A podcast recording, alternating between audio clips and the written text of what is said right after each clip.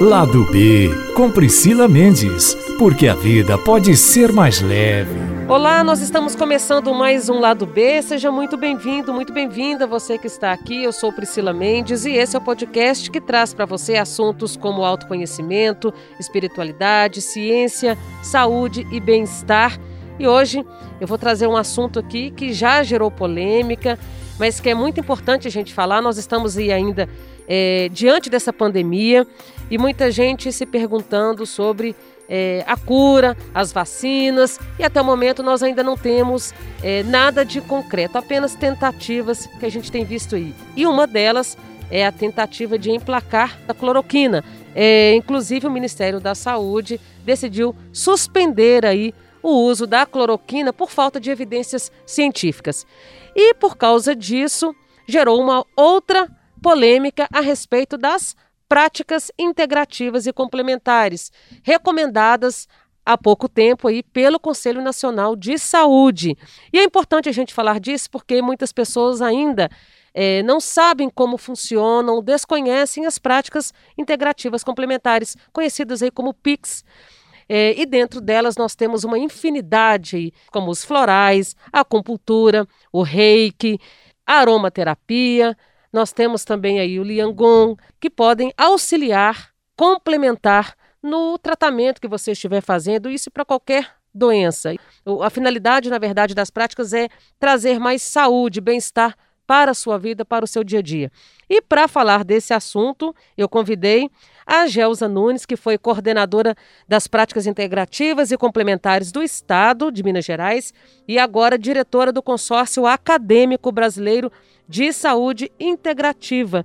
Seja muito bem-vinda, Gelsa. Obrigada por ter aceito o convite. Fico muito feliz, porque eu sei que você é uma pessoa né, gabaritada para falar do assunto. Seja muito bem-vinda. Muito obrigada pelo convite. Eu me sinto muito honrada de estar aqui né, com a Priscila, na Itatiaia, e com todos vocês para falar de um assunto que é tão interessante, tão vivo e ao mesmo tempo tão polêmico. Né? Então, nós vamos juntos ter alguns esclarecimentos também e trazer algumas estratégias que podem melhorar o nosso bem-estar.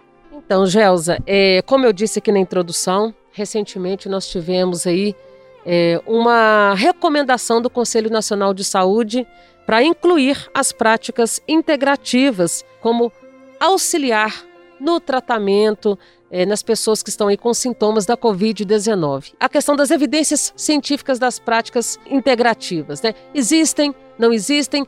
É, por que, que gerou essa polêmica toda? É, primeiro, quando o Conselho Nacional de Saúde fala sobre as práticas integrativas, as práticas não são abordadas como práticas integrativas para o Covid são as práticas integrativas em tempos de Covid. Então, não está trazendo as práticas em nenhum momento como um tratamento, ou até mesmo como uma possibilidade de tratamento para o Covid. Em nenhum momento essa é a proposta das práticas. Como também não é a proposta das práticas para nenhum tipo que, que é chamado de doença. Não é a prática para hipertensão, prática para, para o câncer, ou prática para diabetes, ou prática para a saúde mental. Nós não trabalhamos dessa forma. As práticas integrativas, elas se apresentam como um modelo de saúde. Então, se vem um indivíduo, se ele tem hipertensão, se ele tem Covid, seja lá o que ele for, nós não vamos abordar a doença, nós vamos abordar o indivíduo que está ali e trazer, através das práticas, estratégias para que ele possa ter saúde. Então, essa questão, a prática, vezes um outro tratamento para o Covid ou como no lugar, isso não é pauta, isso nem existe. Não é o propósito nem a abordagem das práticas. Então, quando o Conselho Nacional traz a, as práticas, ele está estimulando a utilização das práticas nessa época onde tem um estresse muito grande, onde as pessoas estão vivendo numa época difícil que nós vivemos. E quais os benefícios que essas práticas podem nos trazer como benefício nos tempos em que vivemos. Agora, vamos falar um pouco de evidência. Ok. Então você pode me perguntar assim: Ok, Gelsa, mesmo que sejam estratégias que possam me auxiliar a beneficiar a minha saúde, é qualquer estratégia? É qualquer prática, elas têm evidências? Então, essa é uma pergunta muito apropriada, né? Porque se nós estamos na saúde oferecendo as práticas dentro da saúde pública, nós precisamos de evidências para isso. E com esse objetivo, é, o consórcio acadêmico né, brasileiro de, de saúde integrativa, juntamente com a Unifesp, a Universidade Federal de São Paulo, juntamente com a BVS e a Bireme, que pertence à OPAS, né?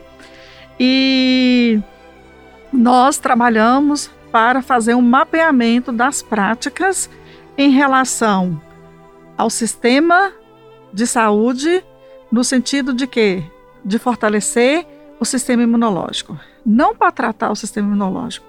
Quais as práticas, qual o conjunto, qual o conjunto de, de artigos científicos que trazem as práticas como fortalecimento do sistema imunológico em épocas de Covid ou fora de época de Covid?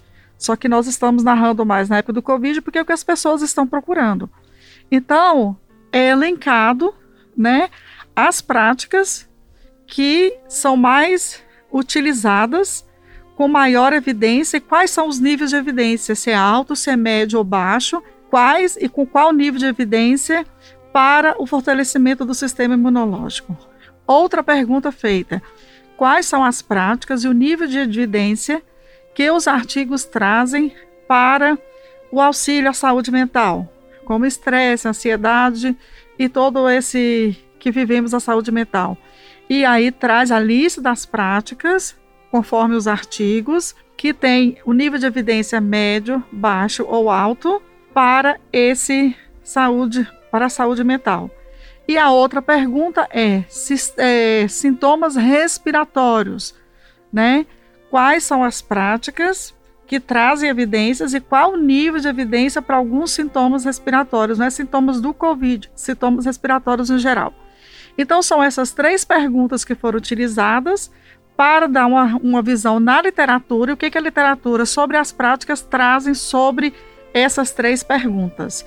Esse mapa de evidências está no site da, da BVS, da Bireme, é só colocar lá BVS e colocar mapa de evidências e vai sair já o mapa de evidências das práticas em relacionado a esses três, esses três, essas três perguntas, como também vai trazer o mapa da ozônio que já está pronto, que foi feito pela gente, da ozonioterapia, onde, para que que ele está evidência e o nível da evidência conforme os artigos científicos publicados. São centenas de artigos que foram selecionados e foram, e foram é, estudados com critérios, os mesmos critérios que são utilizados para, por exemplo, estudar a hipertensão. A gente usou o Amstar, usou todos os instrumentos para poder fazer é, esse mapa dessas evidências. Está exposto também no, no site do consórcio, que é cabecim.org, como também da BVS da Birene.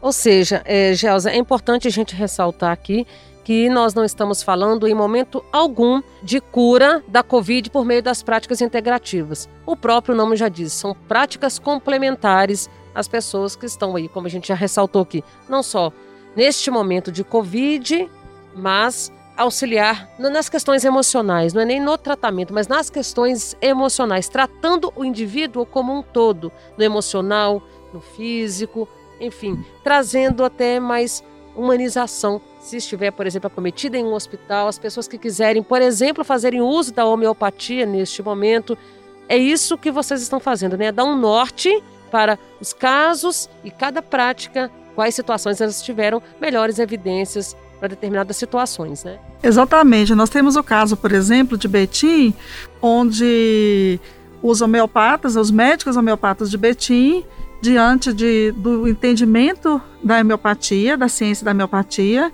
e do entendimento do que está acontecendo, foi selecionado um medicamento homeopato, homeopático para ajudar a população a lidar com a situação, a fortalecer o sistema imunológico, mas em nenhum momento é colocado sobre a cura, né? E nenhum momento é colocado também como prevenção. Nós não usamos a é diferente promoção da saúde, prevenção de doenças.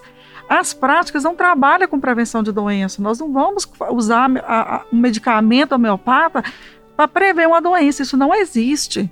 Em nenhum momento essa é a proposta. A proposta é os instrumentos promover a nossa saúde, fortalecer o nosso organismo, fortalecer a nossa saúde mental, a nossa saúde física, da mesma forma que um alimento faz, da mesma forma que um exercício físico faz. E as práticas também estão fazendo de uma forma diferente. Cada um tem o seu sistema, tem a sua abordagem e vai trazer. É tanto que nós somos diferentes. Então, por exemplo, tem pessoas que não toleram ir lá na academia fazer exercício físico, mas eles adoram o Liancum, que a prefeitura de Belo Horizonte, assim, tem em quase todas as unidades e as pessoas se beneficiam. Então, a adesão ao Liancum, ela é mais tranquila do que a própria uma academia que as pessoas, algumas pessoas não conseguem tolerar, mesmo ficar preso ali mexendo com máquinas. A academia é ruim? Não, ela é ótima. Mas nós somos diferentes. Se existem outras abordagens em que eu consiga fazer o exercício de uma forma mais fluida, de uma forma mais tranquila e que possa me trazer esses benefícios, por que, que eu não vou fazer aquilo e vou me forçar a fazer algo que tenha o mesmo benefício? Nós não podemos, sobre hipótese alguma, a gente misturar promoção da saúde com prevenção de doenças, são duas coisas totalmente diferentes. E o terceiro passo, que é o tratamento. Nós não estamos trazendo a proposta de tratar nenhuma doença, estamos trazendo a proposta de promover a saúde do indivíduo e na promoção da saúde ele vai ficando saudável, ele vai ficando com saúde. Aliás, eu convido a todos, que né, todo mundo tem celular hoje, abre lá no Google, coloca assim BVS e coloca mapa de evidências e vai aparecer lá os mapas de evidência das práticas, porque os únicos mapas de evidências que nós temos publicados são os das práticas, por incrível que pareça, aqui no Brasil. Nós temos artigos sobre outras doenças, mas um mapa assim com uma metodologia mostrando esse aqui tem baixo nível, esse alto, esse médio, está tudo lá direitinho. Então eu convido a todos a ir lá, olhar e ver como que está exposto lá. Nós também temos tido um avanço muito grande quanto às evidências das práticas integrativas no mundo, porque a Organização Mundial da Saúde é um proponente muito forte quanto às práticas integrativas. Ela tem uma política de fortalecimento das práticas integrativas no mundo, não só da oferta das práticas, mas também como tornar essas práticas políticas públicas, como nós temos no Brasil. Enquanto existe uma crítica muito grande dizendo como que as práticas são política pública no Brasil, a Organização Mundial da Saúde está pedindo, está fazendo uma política para que todos os países membros também tenham uma política como o Brasil. Então, enquanto nós somos modelo para a Organização Mundial da Saúde, a gente às vezes sofre essa crítica interna. Então, é importante nós termos esse saber. Então, se nós colocarmos lá no Google também Organização Mundial da Saúde e Medicina Tradicional Complementar Integrativa, que é o nome que tem pela Organização Mundial da Saúde, vai sair o livrinho lá de diretrizes sobre as práticas em que a Organização Mundial da Saúde faz esse apelo para que os, os países adotem as práticas como políticas públicas e também ela fomenta a pesquisa quanto às práticas integrativas, porque o objetivo é que essas práticas sejam realizadas com segurança, então, que o, o, o indivíduo, quando ele vai lá na unidade básica, ou ele está no hospital, ele está na saúde pública, quando ele vai receber essa prática, que ele recebe essa prática como complementar a sua saúde. Por exemplo, vamos dizer que o indivíduo ele tem hipertensão. Aí ele tem a consulta dele lá com o médico, ele está tomando antipertensivo e tudo mais, e está fazendo tudo. E de repente, ele começa a fazer uma prática, começa a fazer um linha com Comece no médico acupunturista, comece no médico homeopata para tratar outras coisas, né? Para tratar o seu ser, né? O seu indivíduo, para ter uma, uma vida melhor. E aí o que acontece? A pressão dele começa a ficar melhor. Aí o remédio começa a diminuir um pouquinho e o médico não sabe por quê. É importante o médico saber por quê. Tratamento tem que ser integrado, porque ele é complementar, ele não é o tratamento. As práticas vêm com uma abordagem complementar. Como ela vem com abordagem complementar integrativa, o médico alopata que está tratando esse paciente, está fazendo a receita médica, é importante ele saber também. Da mesma forma que é importante ele saber se esse indivíduo tem uma. se ele caminha, se ele não caminha, se ele tem atividade física, como é, é a alimentação dele, se ele perdeu o emprego. Todos esses estressores que ele vai passando vai influenciar na pressão sanguínea dele. Então, assim, então vai influenciar na quantidade de remédio que ele vai receber. Então, é importante ser dado de uma forma complementar, ser dado de uma forma integrativa e garantir a segurança desse paciente. Então, essa é a importância de estar na, na, na política pública e é por isso que a Organização Mundial da Saúde está pedindo dessa forma. Então, é, o Brasil é um modelo para a Organização Mundial da Saúde. É bom nós sabermos disso, a população saber, para que nós nos sintamos como modelo, né, diante dessa organização que é uma das grandes diretrizes do mundo. E países que têm uma economia muito forte, né, economicamente, como os Estados Unidos, como a Alemanha, como a Inglaterra e outros países também têm um investimento muito grande na pesquisa das práticas integrativas. A Suíça, por exemplo, oferece as práticas também no sistema de saúde público, né, saúde pública. Então, é importante nós sabermos disso. Então, com tudo isso, por exemplo, a BVS, ela já tem BVS é Medicina Tradicional Complementar Integrativa. Ela tem uma biblioteca ali dentro só das práticas integrativas. Que, lá tem mais de 2,5 milhões de documentos sobre as práticas. O que, que isso quer dizer? Se você for lá, você põe no Google BVS, MTCI, Medicina Tradicional Complementar Integrativa, já vai sair o site da BVS lá. Você entra lá, você põe reiki, por exemplo, já vai sair mais de 200 artigos sobre reiki. Coloca lá homeopatia, vai sair mais de 500 artigos de homeopatia. Coloca acupuntura, mais de 2 mil. As evidências, elas estão aí, os artigos científicos estão aí. Então está havendo um movimento muito grande, então tem muita disponibilidade. É a gente achar o canal certo para a gente procurar a informação correta que nós precisamos, né? É, Gelsa, é, aqui em Minas, me corrija se eu estiver errada, são pelo menos 30 práticas que existem hoje implementadas no sistema é, público de saúde? Então, falando em política pública, né, como você perguntou, o Ministério da Saúde, nós temos a Política Nacional das Práticas. A Política Nacional das Práticas Integrativas no Brasil, ela foi em 2006 com cinco práticas integrativas, né, as mais conhecidas como a acupuntura, né, a medicina tradicional chinesa, a medicina ayurvédica, a antroposofia, a cronoterapia e a homeopatia. Então, ela ficou por muito tempo com a política pública. O que, é importante também é porque ela podia ser registrada. O médico lá atendia o paciente com homeopatia, ele podia registrar no sistema, foi uma consulta homeopática e o paciente recebeu isso. Isso é bom, que dá controle, dá segurança. Em 2009, Minas teve a primeira política, teve a política estadual. A nossa política estadual em 2009 ela também adotou as cinco práticas. Só que em 2012 nós adotamos mais práticas, como a Chantala, como as, as práticas corporais da medicina tradicional chinesa. Tudo isso foi incorporado na nossa política em 2012. Aí em 2017, a política nacional incorporou mais 10 práticas, em 2018 mais 9. Então, pela política nacional, nós temos 29 práticas.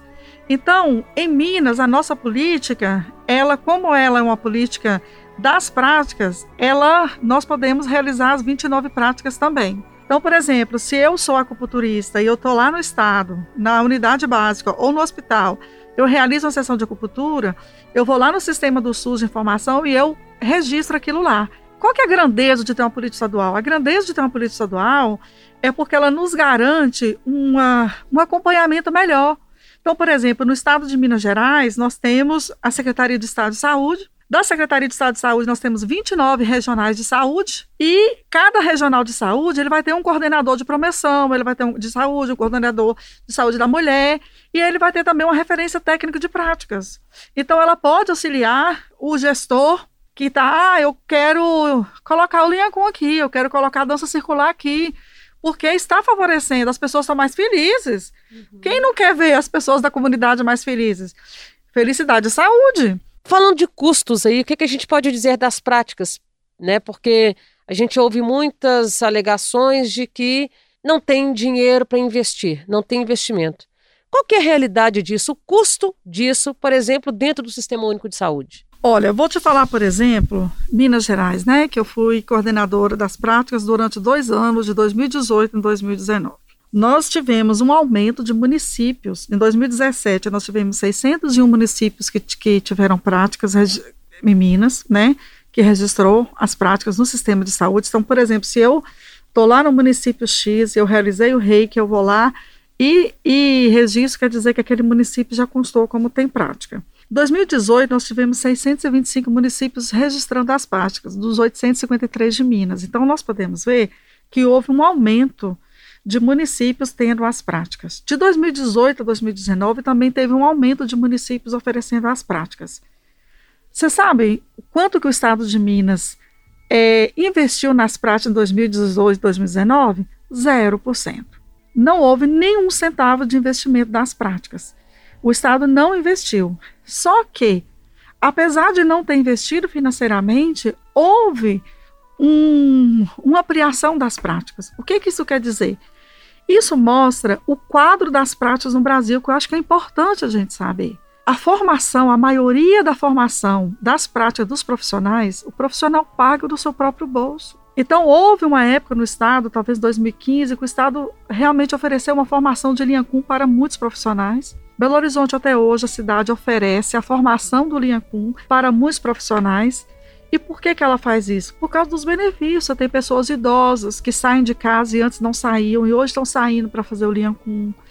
É um exercício de low, de, de impacto super baixo. Então, pessoas que têm problema de juntas podem fazer esse exercício. Ele trabalha de uma forma muito simples, por exemplo, ele usa alegorias como agora nós vamos é, nós vamos andar de barco, vamos remar o barco. E aquele exercício dos braços que está remando, eles são mais fáceis de fazer, eles trabalham com alongamento, eles trabalham com tudo. Então a pessoa, ela tem um bem-estar físico, alongamento melhor, ao mesmo tempo ele está saindo de casa, ele está se sentindo capaz, e outra coisa, ele não está fazendo sozinho, ele está fazendo em conjunto com várias pessoas. Então são muitos benefícios que está trazendo, e é claro que a prefeitura vai investir porque está trazendo benefício de saúde, que é o dever. Então, da mesma forma assim, muitos profissionais, né, em toda Minas, eles que acabam pagando a sua própria formação e utilizando as práticas dentro das unidades básicas como um instrumento de saúde. Por exemplo, se eu sou enfermeira, pelo Conselho de Enfermagem, o Conselho Federal de Enfermagem, eu posso realizar todas as práticas como um instrumento de enfermagem. Por exemplo, se eu quiser dar uma massagem, se eu quiser dar um reiki, eu não preciso ter autorização de ninguém. Eu posso fazer isso como uma técnica de como uma, uma estratégia, um instrumento de enfermagem. Então eu já tenho esse direito, só que muitas pessoas não estão sabendo disso. Então cada um tem que ver o seu conselho. Então, o conselho de fisioterapia também, de terapia ocupacional, já tem muitas das práticas como instrumentos terapêuticos da sua profissão. Agora, existem alguns municípios, como Belo Horizonte, existem outros municípios também que investem nas práticas de pagar o curso para o profissional da saúde a fim de que ele use esse instrumento para melhorar a saúde da população. Então, alguns municípios fizeram isso a nível municipal e outros também a nível de Câmara, por exemplo, do dinheiro municipal e não do, governo, do dinheiro que vem do Ministério para o município. Então, existem várias fontes financeiras dentro da saúde. Então, o gestor vai decidir qual fonte que ele vai usar para beneficiar a população. Ótimo, é bom a gente saber, inclusive a gente torce, Gelsa, para que essas práticas se expandam cada vez mais. Eu acho que é um momento propício também para as pessoas conhecerem, procurarem, quando gera polêmica, eu acho que sempre gera uma curiosidade. Em cima de uma polêmica tem uma curiosidade, tem uma discussão. E que bom que essa discussão venha à tona, porque eu acho que traz um fortalecimento, traz um conhecimento para as pessoas que ainda, por não se interarem ainda do assunto, têm um certo preconceito ou não acreditam que isso vá de fato é, integrar o sistema de saúde, trazer benefícios. E a gente tem aí relatos e relatos de pessoas adeptas, como eu, por exemplo, sou adepta das terapias integrativas. Acho que é um instrumento, uma ferramenta fantástica nessa promoção da saúde do indivíduo como um todo, né? Seja no emocional, seja no físico, no mental. Isso é muito importante, né?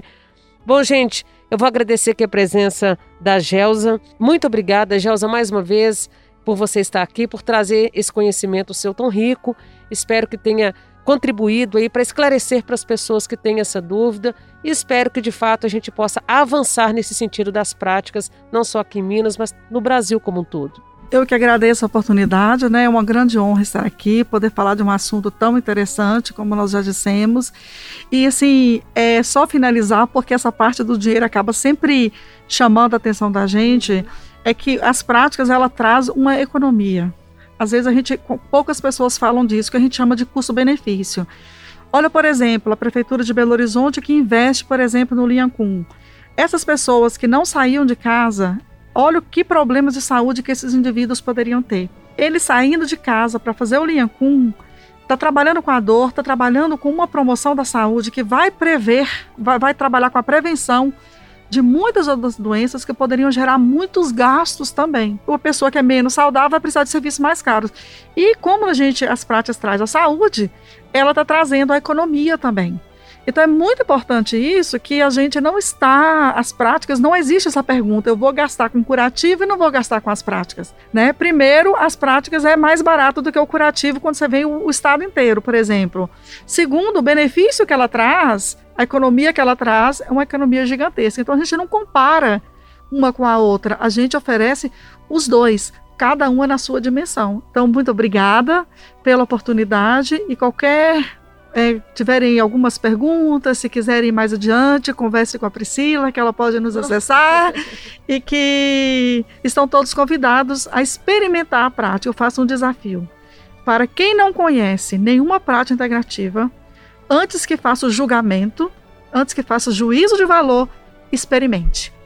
Porque ela é uma prática. Portanto, conhecer ela, teoricamente, não vale a gente tem que conhecer a experiência, você tem que experimentar. Então você escolhe uma, experimenta, depois você dê o seu juízo de falou sobre a mesma. Obrigada. Tá aí, gente, o recado foi dado. Agradeço a você por estar aqui, por nos escutar. Toda a minha gratidão por isso. Encontro você na próxima semana. Um abraço e até lá.